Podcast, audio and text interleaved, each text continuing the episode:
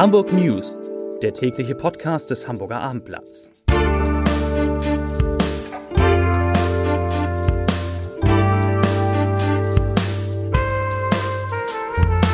Herzlich willkommen. Mein Name ist Lars Heider und heute geht es in diesem Podcast natürlich um die Corona-Zahlen in Hamburg, die zum Glück stabil bleiben und die morgen, Achtung, zum ersten Mal deutlich zurückgehen könnten. Außerdem weitere Themen. Hamburg ärgert sich über eine neue Elbphilharmonie.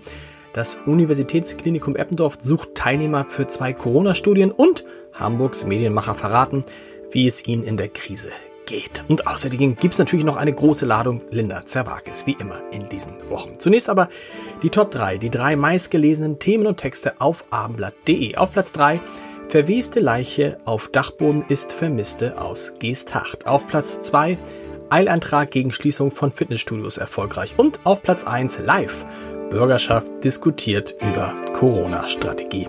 Das waren die Top 3. Ja, liebe Freunde und Freundinnen dieses Podcasts, anderthalb Wochen sind seit dem Beginn des November-Lockdowns um und alle fragen sich, wann der sich denn nun endlich auf die Zahlen in Hamburg auswirkt. Nun, wahrscheinlich tut er das schon, denn erfahrungsgemäß dauert es etwa zwei Wochen nach dem Beginn eines Lockdowns, bis sich die Zahl der Neuinfektionen stabilisiert oder leicht zurückgeht. Erst danach geht sie sichtbar runter, so wie aktuell übrigens im Berchtesgadener Land. Wir erinnern uns, das war der erste Landkreis in Deutschland, der in einen Lockdown gehen musste jetzt im Herbst und dort hat sich der 7-Tage-Wert in der dritten Woche seit Beginn des Lockdowns im Vergleich zum Höchststand jetzt halbiert und das dürfte nun von Woche zu Woche so weitergehen. So war es zumindest in anderen Ländern, die den gleichen Weg gegangen sind. Hamburg darf tatsächlich auf eine ähnliche Entwicklung hoffen. Auch heute, also an diesem Mittwoch, ist der in den vergangenen Wochen so gefürchtete Sprung bei den Neuinfektionen ausgeblieben. Es wurden 396 neue Infektionen gemeldet zum Vergleich, Mittwoch vor einer Woche waren es ähnlich viele, nämlich 388. Der 7-Tage-Wert, der bleibt jetzt den dritten Tag in Folge bei etwa 164 Fällen je 100.000 Einwohner und könnte eben morgen am Donnerstag zum ersten Mal deutlich fallen, wenn es nicht wieder 647 Neuinfektionen wie am vergangenen Donnerstag gibt. Sollte es wie in den Tagen bei so Neuinfektionen rund um die 400 bleiben, dann würde morgen der 7 Tage in, in, äh, deutlich sinken. Hoffen wir darauf. Daumen drücken, zumindest die Richtung scheint zu stimmen. Das gilt natürlich nicht für die Lage in den Kliniken. Da laufen die Fälle ja immer so ein bisschen nach und in Hamburgs Kliniken werden aktuell 283 Patienten mit Covid-19 behandelt, 71 davon auf Intensivstation. Allerdings, das ist wichtig, kommen nicht alle Patienten, Patienten so wie in der ersten Welle aus Hamburg. 58 von den 283 stammen aus einem anderen Land oder einem anderen Bundesland. Und auch eine interessante Zahl, die Zahl der Tests ist in Hamburg aktuell auf im Schnitt 18.100 pro Tag gestiegen. Es gibt viele weitere Corona Nachrichten. Die wichtigsten habe ich für Sie, für euch mitgebracht. Der Hamburger Flughafen, der hat auf den Einbruch der Passagierzahlen wie angekündigt reagiert und heute das Terminal 2 geschlossen. Der Check-in für alle abfliegenden Passagiere erfolgt über Terminal 1, in das die Fluglinien Lufthansa, Australian Airlines, Swiss, Ryanair, Luxair, TAP, Portugal, Wizz Air und Aegean Airlines vorübergehend umgezogen sind. Bereits im Frühjahr, auf dem Höhepunkt der ersten Corona-Welle, war Terminal 2 für gut drei Monate dicht gemacht worden. Das UKE hat, sucht, wie oben schon angekündigt, äh, Teilnehmer für zwei Studien zu den Folgen der Corona-Krise. Manchmal sage ich Corona-Krise, zu den Folgen der Corona-Krise. Und diese Studien sollen sich mit der psychischen Belastung und dem Sexleben während der Pandemie befassen. In, in der ersten Studie werden die Folgen der Corona-Einschränkungen auf die psychische Gesundheit und speziell auf die Entwicklung von Depressionen erforscht. In der weiteren, in einer weiteren groß angelegten Studie werden eben dann die Folgen der Pandemie auf das Sexualleben untersucht. Und zwar in Kooperation mit sexualwissenschaftlichen Instituten aus 32 Ländern. In Kooperation mit denen erhebt das UKI unter anderem Angaben zu sexuellem Risikoverhalten, zu Gewalt in der Partnerschaft und dem Zugang zu Verhütungsmitteln. Das klingt interessant. Wer dabei sein will, kann sich äh, da jetzt vormerken lassen, anmelden. Die entsprechenden Adressen finden Sie, findet ihr auf www.abendblatt.de. Die vorletzte Corona-Meldung. Trotz einer Entscheidung des Verwaltungsgerichts Hamburg müssen alle Fitnessstudios in der Stadt vorerst geschlossen bleiben. Das Verwaltungsgericht hatte am Mittwoch zugunsten einer Antragstellerin entschieden. Da konnten die ähm, Fitnessstudios hoffen, dass sie wieder öffnen dürfen. Ähm, gegen die Entscheidung hatte die Stadt jedoch noch am Mittwoch Beschwerde eingelegt und das Oberverwaltungsgericht hat dann das Verwaltungsgericht überstimmt und es erließ eine Zwischenverfügung, der zufolge die Fitnessstudios bis zur Entscheidung der nächsten Instanz dann doch geschlossen bleiben müssen. Wo wir gerade beim Sport sind, auch Hamburg Sportvereine haben natürlich mit dem zweiten Lockdown zu kämpfen. Einerseits können sie halt keinen Sport mehr anbieten, andererseits kündigen genau deshalb und natürlich aus finanziellen Gründen immer mehr Mitglieder. Der SC Poppenbüttel, um ein Beispiel zu nennen, der stemmt sich jetzt massiv gegen diese Entwicklung. Der SC Poppenbüttel bietet nicht nur seine Kurse im Internet zum Mitmachen an, das heißt, die Trainer stehen in einer leeren Halle vor einer Videokamera und zeigen, wie es geht, sondern er bietet auch allen Mitgliedern und Nichtmitgliedern im Umkreis des Vereins an, die ihnen beim Einkaufen zu helfen. Anruft genügt und das ist doch wirklich vorbildlich. Da will man doch gleich Mitglied beim SC Poppenbüttel werden. Zu einem anderen Thema als die Hamburger CDU die Probleme beim Neubau des Universitätsgebäudes Haus der Erde im Jahr 2019 erstmals mit den Problemen beim Bau der Elbphilharmonie verglich, da wurde das noch belächelt. Doch mittlerweile wird dieser Vergleich leider immer realistischer, denn auch die Fertigstellung des ambitionierten Hochschulgebäudes verzögert sich und die Baukosten, die explodieren geradezu. Das geht aus einer aktuellen Drucksache des Hamburger Senats hervor, die dem Hamburger Abendblatt vorliegt und damit, danach steigen die Projektkosten von einstmals 177 auf jetzt 303 Millionen Euro. Na, das ist fast eine Verdoppelung.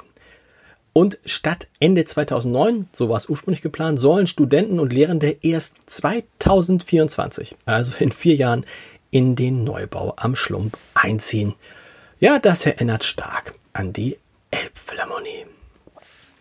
Corona-bedingt ausfallen musste in diesem Jahr vieles, auch die Nacht der Medien auf dem Sülberg, wo sich ja immer tausend Medienschaffende im Sommer treffen. Der Hamburger Presseclub, der diese Nacht der Medien organisiert und der 2020 seit 50 Jahren besteht, der hat sie, die Nacht der Medien, jetzt digital nachgeholt mit tollen Interviews der führenden Medienmacher aus Hamburg und Deutschland. Und Bildchef Julian Reichelt, der hat darin angekündigt, dass 2021 für seine Zeitung ein, ich zitiere, historisches Jahr werden könnte. Zeit-Chefredakteur Giovanni Di Lorenzo, der in der ersten Welle der Corona-Pandemie übrigens auf Teile seines Gehalts verzichtet hatte, der warnt Journalisten, sich im Homeoffice zu verbarrikadieren und OMR-Gründer Philipp Westermeier erzählt, warum er sich mit seinem Unternehmen inzwischen so von dem OMR-Festival emanzipiert hat, dass, das, dass er es zwar gern 2021 austragen würde, wenn es aber nicht stattfinden kann, dann sei das auch nicht so schlimm.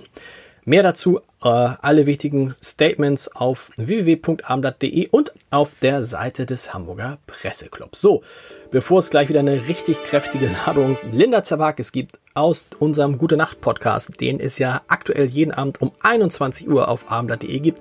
Hier natürlich noch der Leserbrief des Tages, ein wunderbarer Leserbrief. Es geht um das Hamstern von Klopapier. Und Gudila Pinch, die schreibt dazu, ich zitiere, die Diskussion über das Hamstern von Klopapier warf mich schlagartig runde 75 Jahre zurück in das Jahr 1945, in dem es wirklich kein Klopapier gab. Das Problem wurde so, so, gelöst. Jeweils drei Tage war eines der vier Kinder unserer Familie damit beauftragt, die Zeitung der letzten Tage in handliche Klopapierblätter zu verwandeln und am entsprechenden Örtchen zu deponieren.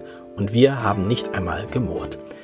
Leserbriefende, liebe Frau Pinch, eine schöne Idee und ein Grund mehr, das Hamburger Abendblatt auf Papier zu kaufen. Und jetzt viel Spaß mit Linda Zerwakis. Wir hören uns morgen wieder. Bis dann. Tschüss.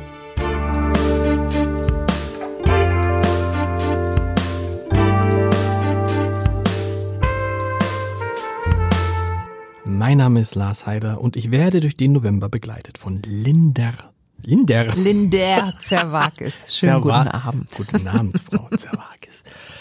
Wir müssen mal darüber sprechen, äh, Fernsehen im Bett. Ihr habt gar kein, ihr habt gar kein Fern, kein Fernseher im Schlafzimmer. Nee, aber Muss man das nicht? Muss man das also nicht? Also sollte, sollte mein Mann sich irgendwann von mir trennen, ist das das Erste, was ich mir anschaffe. ist er, meine Frau, meine Frau, wichtig ist, was glaube ich ganz wichtig ist, dass wir, bei mir ist die Gefahr gering, aber dass die das niemals hören. Wie? Ach so, meine das, Frau, ja, ich erzähle ja, immer ja. so viel von meiner Frau in diesem Podcast Ja. und das darf sie nie, also meine Frau hat, durfte bis zu, glaube ich, ihrem 15. Lebensjahr nicht Fernsehen und hielt dann die Nähmaschine für den Fer nee, hielt den Fernseher für die Nähmaschine. Das heißt, wir haben tatsächlich im ganzen Haus noch so einen alten Grundig-Fernseher irgendwo. Fernsehen geht nicht, aber ich habe gedacht, bei dir Pflicht, Vertrag, Linda Zerwakis, 22.15 Uhr Tage. Du musst es doch gucken, was die da, was, äh, was ja, ich Thorsten Schröder da erzählt. tatsächlich manchmal nicht. Was? Ich habe mich da entspannt. Ich habe gedacht, ich muss das nicht jeden Tag gucken. Und auch das kam erst mit den Kindern. Davor habe ich das Pflichtprogramm okay. und dann kommen diese kleinen Wesen und stellen alles auf den Kopf. Alle, alles, was du bislang ritualisiert hast, ist weg. Und dann äh, gewöhnst du dich halt an dieses neue Leben. Und äh, ich gebe zu, ich ähm, gucke nicht jeden Tag Tagesschau. So. Das klingt so, ich gebe zu, ich gucke nicht, aber dafür ich, ich gucke jeden Tag. nein, nein, aber nicht Tages, nee, nicht unbedingt immer Tagesschau, weiß ich, aber Tagesthemen natürlich immer. Ähm, und ich dachte, das müsst ihr, müsst ihr das gar nicht. Sagt Ja, dann, natürlich Wird er nicht nächsten Tag, das. wird er nicht, ruft er nicht an. Abgefragt? Tut's, tut's ihr euch alle ja, ne? Nee, Herrn Hofer sieht sich noch. Das hat sich nie eingeschlichen. Tatsächlich? Ja. Ich glaube, also es gibt ganz viele, die ihn duzen. Und das hat sich jetzt aber so eingeschlichen, dass, und das ist aber, er macht es umgekehrt, Linda, sie. Sie, ah, das, das Hamburger. Ich, das ist so ein cool, irgendwie ist das so ein cooles Team geworden, oder? Mit diesen ganzen, mit Pina Atalay, Ingo Hm. Zambaroni, Karin Mioska und die, das ist schon irgendwie, wie komme ich jetzt darauf? Weiß ich nicht. Äh, Weil Fern- du merkst, kein, weil sie, weil ich sowieso kein Fernsehen im Schlafzimmer habe, musst du jetzt über die Leute kommen. über die Leute kommen. Aber das ist, und dann, aber Handy, mit dem Handy gucken, Tagesthemen oder so auch nicht. Dein Mann? ah ja, natürlich. Die Kinder, wie ist es denn? Das ist doch Nein, cool. nein. Die, wenn du, aber wenn du nicht zu Hause bist. Und dann kann, würde ich, wenn ich jetzt, wenn meine Frau Tagesschausprecher würde sagen, Kinder, 8 Uhr, Mami ist im Fernsehen, guck, nicht? Dafür sind die noch zu jung und ich finde, das, äh, das ist mir noch zu heftig. Die gucken Kindernachrichten, aber Okay. es, äh, du weißt ja nie, was der Aufmacher ist und da sind manchmal Sachen drin. So und ich habe ja noch eine, ein jüngeres Kind auch und die will natürlich alles machen, was der ältere Bruder macht und Okay. die ist einfach definitiv zu jung dafür. Also Meine Jungs gucken No das way. sogar zum Teil und ich sage dann immer, jetzt Augen zu halten. Okay. Wenn aber meistens passiert, zum Beispiel Corona, jetzt in dieser Corona-Phase habt ihr fast ja nur so Corona-Geschichten. Normalerweise geht ja immer ganz viel mit irgendwas explodiert und sonst was. Genau. Und das, und das finden die eigentlich ganz, ja, was ich, die gucken das ganz interessant und freuen sich, wenn sie Leute erkennen. Zum Beispiel, oh, guck mal, Angela Merkel oder Donald Ach Trump. so, okay. Die erkennen die ja. Okay, Ah ja, das machen wir mit Kindernachrichten.